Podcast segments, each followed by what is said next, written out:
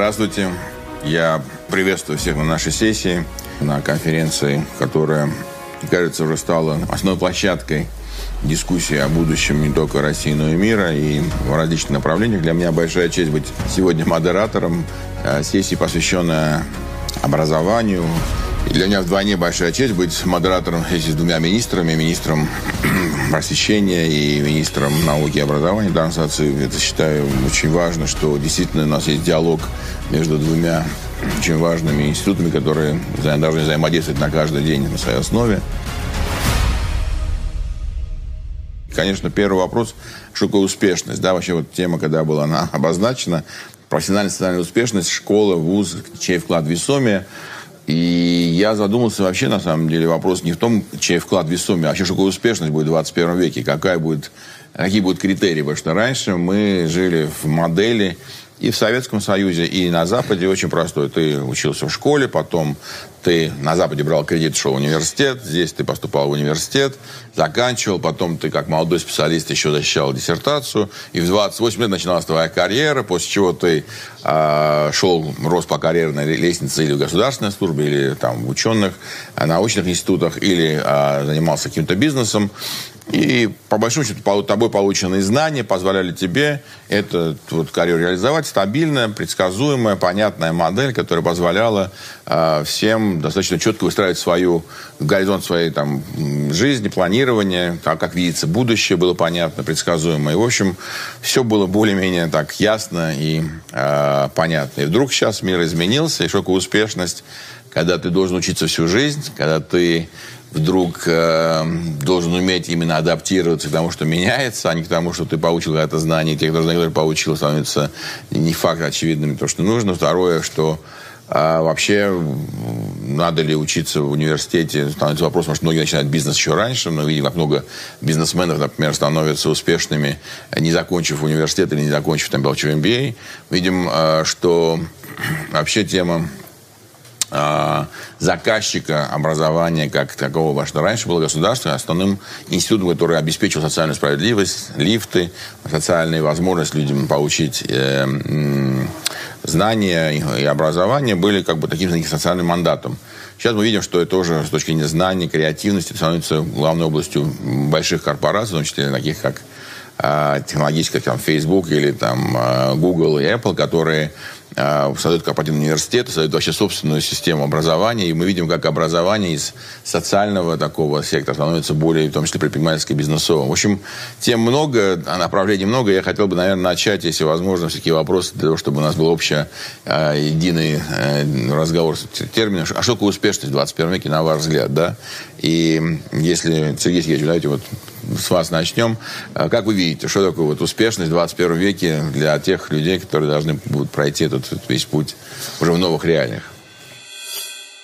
Вы знаете, на мой взгляд, вопрос нужно ставить таким образом, а какой школьник, какими качествами должен обладать школьник через 10, 20, 30 лет, и как эти качества вообще повлияют на него, как эти качества дадут ему возможность развиваться, быть успешным, счастливым, и как в целом они повлияют на развитие экономики нашей страны. Так вот, на мой взгляд, несмотря на те глобальные вызовы, о которых вы сказали, очень важное качества, которые должны быть сформированы, которые обеспечат не только успех, но и, может быть, внутреннее счастье.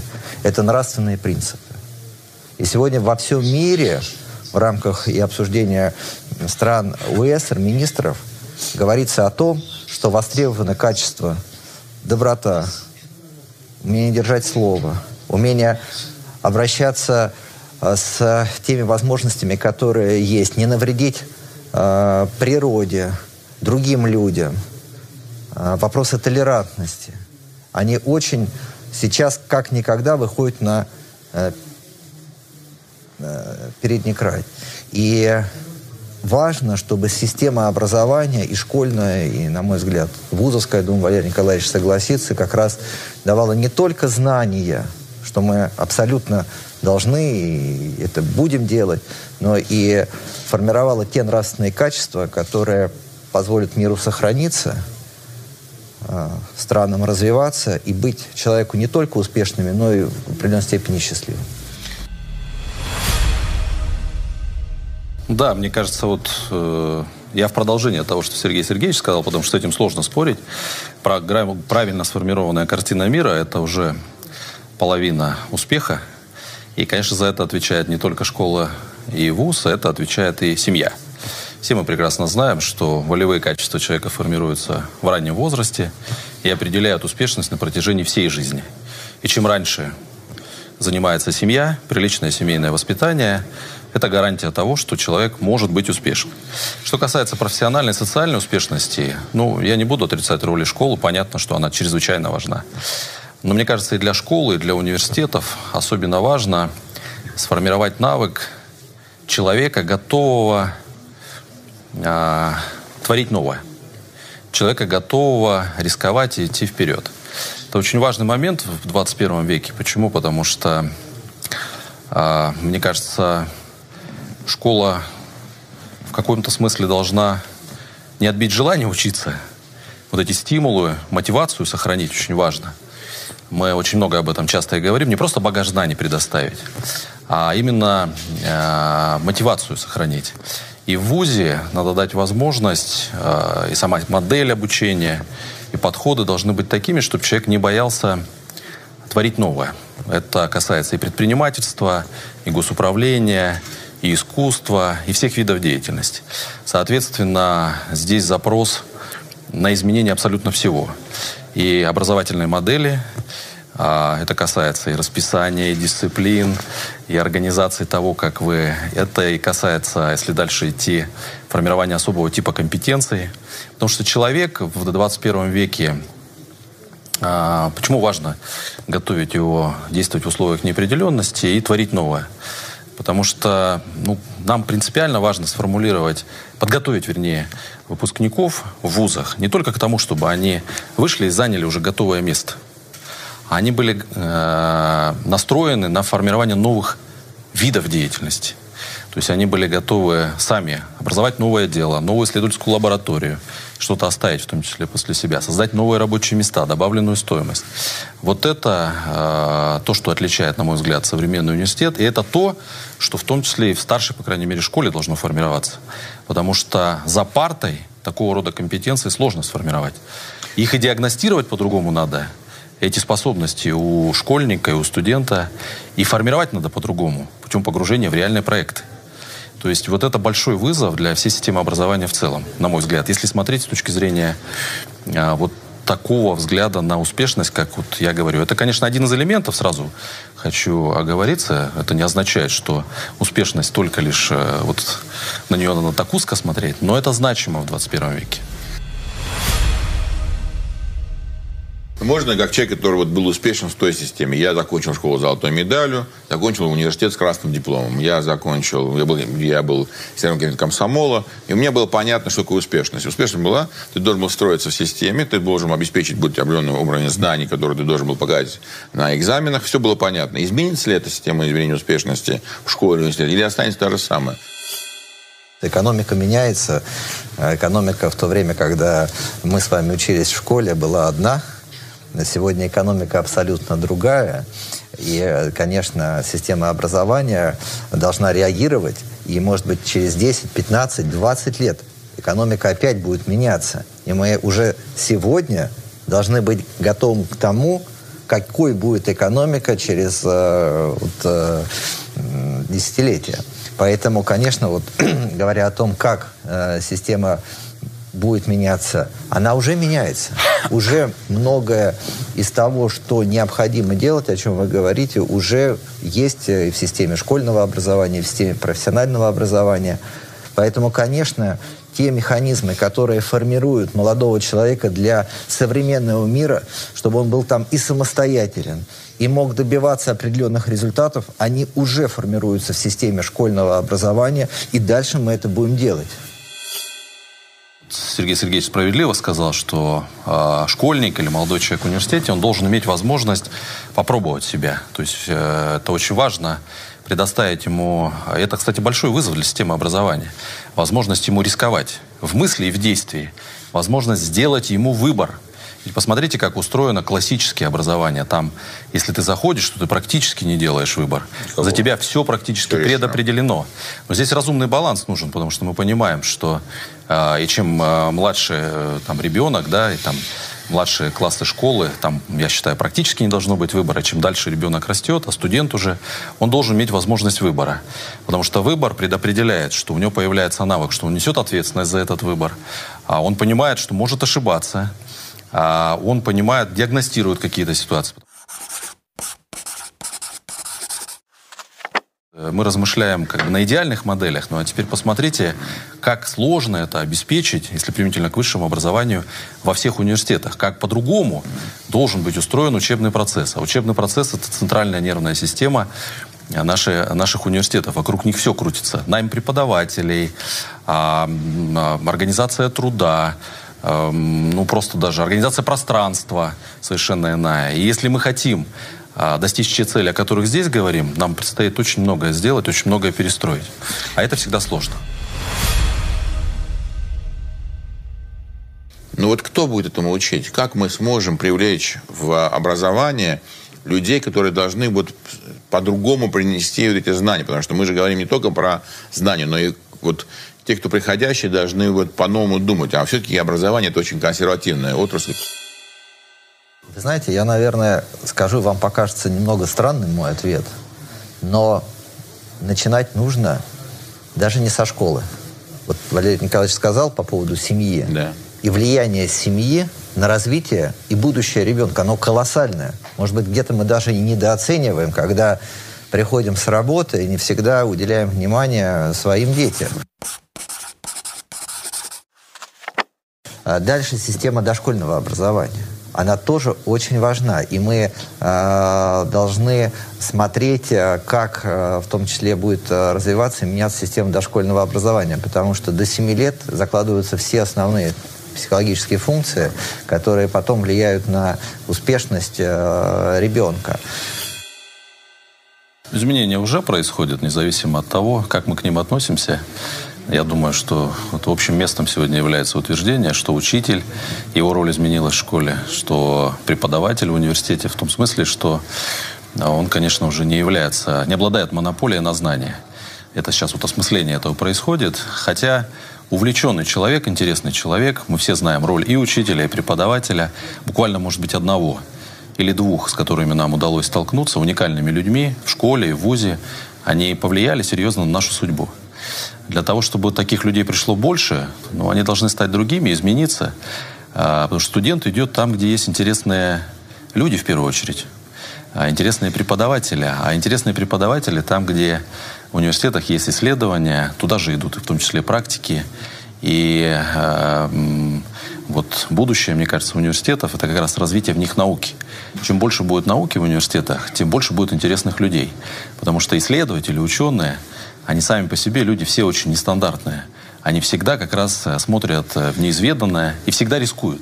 Выходят за рамки э, стандартной модели поведения. Они готовы рисковать. Они готовы выйти за рамки, в каком-то смысле учат студента выходить за рамки своей профессии. То есть дают ему понимание, что да, у тебя будут знания, и хорошее знание по профессии, но жизнь так динамично устроена, что ты можешь быть готов ко всему.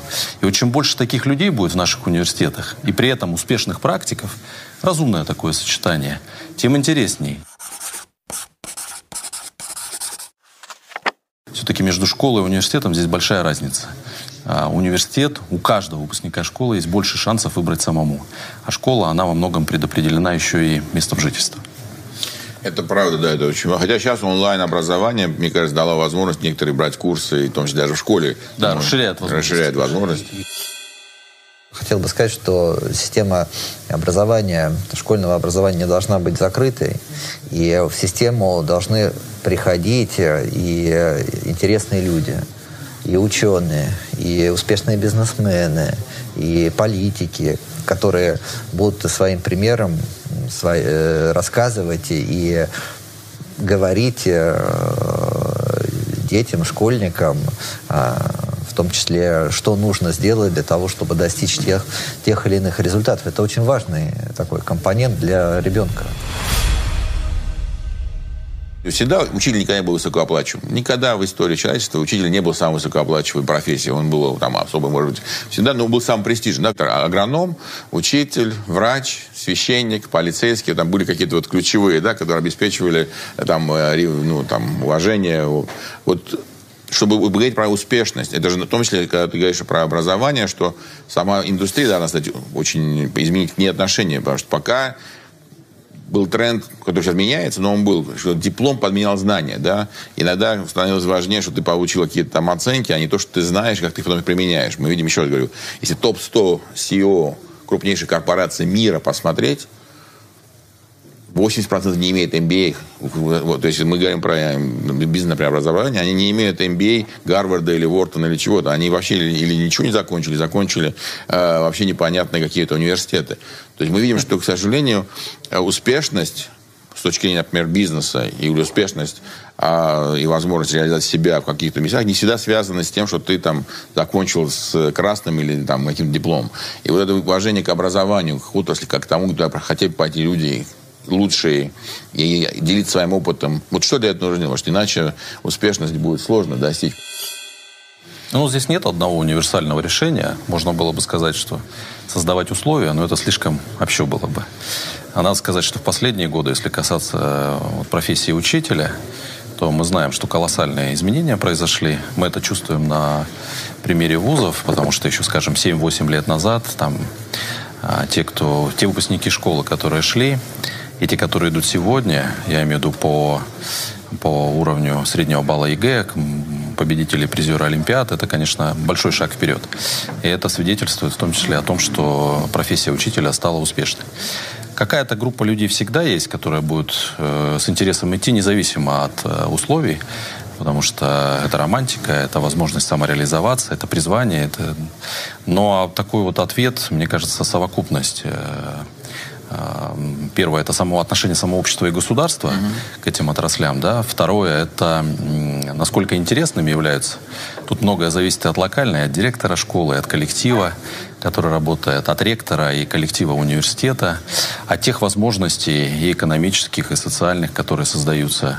А, тоже тема неисчерпаемая, достаточно большая. В совокупности все. Ну и от контекста социально-экономического. Если мы сегодня говорим, что мы живем в обществе знаний, то мы понимаем, что без а, учителя и без преподавателя, без профессора, без ученого а, такого динамичного развития вперед не обеспечить. Вот насколько вообще экзамен как форма подтверждения знаний, тем более у нас пятибальная система, десятибальная система, разные системы, плюсы, минусы. Вообще она останется в 21 веке как подтверждающая успешность? Или он тоже будет меняться? В целом в мире система оценки может меняться, могут меняться и задания. Но все это зависит от того, какие цели мы ставим перед той или иной системой. Перед дошкольным, перед школой. У нас же нет экзаменов после дошкольного уровня для поступления в школу. Хотя некоторые школы отбор ужасный, жестокий, я должен сказать, во многих это часто Но, школы. Да. В целом, э, в целом такого нет. Поэтому э, будет развиваться, на мой взгляд, система оценивания, как уже вот э, я знаю про тот опыт, о котором вы говорили, мы пробовали в свое время в Рособорнадзоре сделать именно устные экзамен как дополнение, к, в том числе к единому государственному экзамену, некое собеседование, э, посмотреть э, эрудицию молодого человека, его умение в том числе защищать свои идеи, э, его стремление в жизни добиваться тех или иных результатов. Это тоже очень э, важные навыки, навыки 21 века, навыки будущего. И, на мой взгляд, мы э, рано или поздно такую систему ну, создадим, Можно последний вопрос к вам по поводу вот этого уникального феномена под названием гибридное поколение, офлайн онлайн перехода вообще в, в обществе, где впервые дети учат родителей. Да, мы на самом деле в истории человечества такого не было, когда дети учили бы родителей. А сейчас технологические революции приводят к тому, что мы находимся в новой парадигме, когда э, ребенок учит э, старшее поколение, потому что мы, мы офлайновски писали письма от руки. Я пришел в школу, еще были даже перьевые, э, гусиные перья. Скажите, как насколько это повлияет на вообще систему э, вот, э, изменения образования в целом, и в том числе критерии успешности, потому что мы имеем э, реальность, которая совершенно сильно отличается и хотел бы на ваш буквально несколько слов. Ну, два тезиса. Я думаю, Рубен, все-таки вы преувеличиваете, что дети сегодня учат родителей. Мы хоть с вами аналоговое поколение, не цифровое, но, по-моему, прекрасно себя чувствуем в этом цифровом мире. И, кстати, те навыки, ну, которые гибридное были... поколение, потому что наши родители же не так чувствуют Знаете, хорошо. мне это не сильно нравится, то, что касается понимания такого термина гибридного. Мы... Переход, давайте переходно Хорошо. Но мы образование-то получили в аналоговом мире. Да. И оно, кстати, не мешает нам достаточно хорошо себя комфортно чувствовать. И здесь надо тоже подумать, э, что дело тут несколько в иных, может быть, подходах и обстоятельствах. Что касается будущего, то ну, уже очевидно, что даже когда закончится пандемия, то а, трансформируется полностью понятие, там, допустим, применительно к вузам очного образования, оно будет иным. И это вопрос не того, как мы хотим этого или нет, это уже факт. Потому что это повлияло кардинальным образом. Я благодарен вам за возможность пообщаться. Очень рад, что у нас был такой разговор открытый, начало разговора. Надеюсь, он будет продолжен в разных форматах. Спасибо организаторам за то, что дали такую возможность. И спасибо за спасибо. разговор. Все-таки Рубен школа или вуз, да? Пришли к выводу, что семья, да? Определяющая роль. Гайдаровский форум. Россия и мир после пандемии.